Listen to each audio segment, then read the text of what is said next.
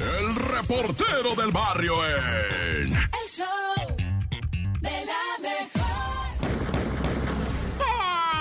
Montes, montes, alicantes, pintos, que vale. Gente de la mejor 977, esto es el show. Y agradecemos a toda la raza que nos está, ¿verdad? Pues ahora sí que escuchando día con día. Qué chulada y qué bonito que se reporten y que manden acá un saludillo, ¿verdad? Pues que tiene raza puro barrio rifando el reportero. Bueno, ahí te va la de los calabres, ¿verdad? Apuñalan a un individuo en un hotel de la Cuauhtémoc, ¿verdad? O sea, presuntamente estaba la gente de, pues, de servicio del hotel, los que trabajan ahí en el hotel, pues haciendo su jale normal cuando escucharon unos gritos bien horribles, pero horrible lo que le sigue a grado de que, pues, se paniquearon, güey, dijeron, ve tú a ver qué pasa. No, madre, que voy yo, ve tú, güey, no, pues mejor háblale a la policía, güey. Pero es que la policía luego no quiere venir porque le dicen, ¿qué pasó? No sabemos, nomás se oyen los gritos.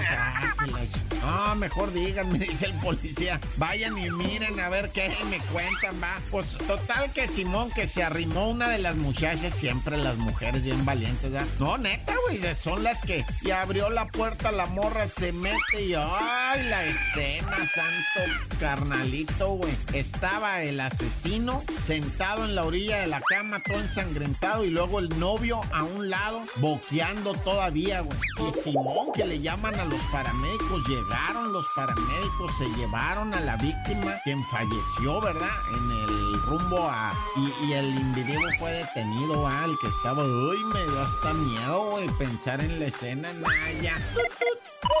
Fíjate qué peligroso esto, ¿verdad? En Cocotitlán, pues las bajadas son para abajo, hijo, y su- donde la agarres de arriba para abajo te vas, y de abajo para arriba está más difícil. Pero bueno, el caso es que un adulto, pues no, no, madre adulto mayor, no, era un vato que apenas andaba llegando al sesentón, pero pues digo, se veía ya corridón sin aceite.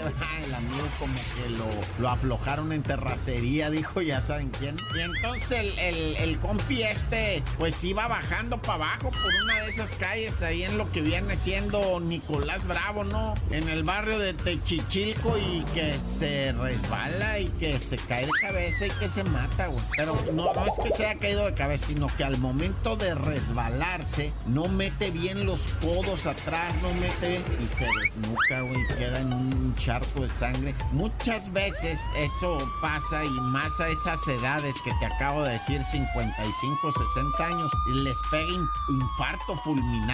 Es tan fuerte el impacto en el corazón cuando se detiene, cuando da el último bombeo así, es tan fuerte que los impulsa hacia atrás y caen como de espaldas, pero como es un infarto fulminante te desconecta y al ir cayendo así la inercia hace que tu cuerpo chicotee y, y- y por eso dicen se golpeó la cabeza, pero no es, no es que te hayas muerto por eso, sino que cuando caes ya vas así como quien dice peso muerto, ¿va? Y, y azotas ah, todo, va, y luego la cabeza chicote y se ve bien escandaloso que dice, no, es que se golpeó muy feo la cabeza, pues sí, ya realmente ya iba desconectado, nada, ya. ¡Corta!